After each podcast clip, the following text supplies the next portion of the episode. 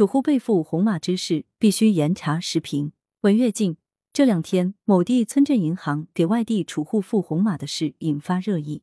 据报道，安徽、河北、深圳等多地有储户向媒体投诉，称其打算到河南某村镇银行商讨取款难问题时，发现自己的健康码变红码，导致要么被隔离，要么无法前行。媒体向郑州市幺二三四五求证。该热线称已接多个来电，反映被河南省赋红码的情况。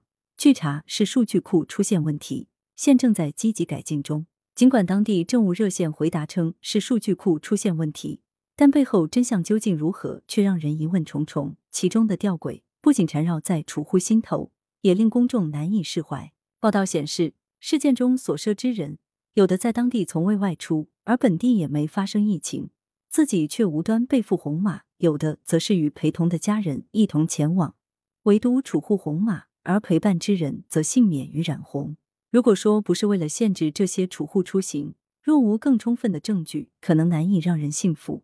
健康码作为疫情防控期间的特殊产物，用来展现持码者的风险等级，必须为疫情防控所专用。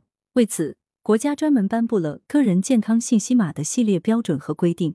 显然。给居民个人无论付绿码、黄码还是红码，均需结合当地的疫情形势，经过科学研判，慎重付码。诚然，由于数据浩瀚，出现机械故障或差错也情有可原。但若群众有疑问、有投诉，均应及时回应和给予妥善处理。在持续的疫情防控中，健康码的作用不可低估。它让疾控部门能准确进行信息溯源追踪，也促使民众自觉遵守防控措施。某种程度说，健康码也是我国成功抵御一轮又一轮疫情冲击的科学利器，因此健康码的公信力不容随意践踏，它也绝不可随便用作限制特定人员流动，否则不仅会损害健康码的威信，影响公众对防疫措施的支持，更直接违反了防疫的相关法规，有违法之嫌。唯其如此，对河南村镇银行部分储户被赋红码之事，无论何种原因，均应严肃认真查处。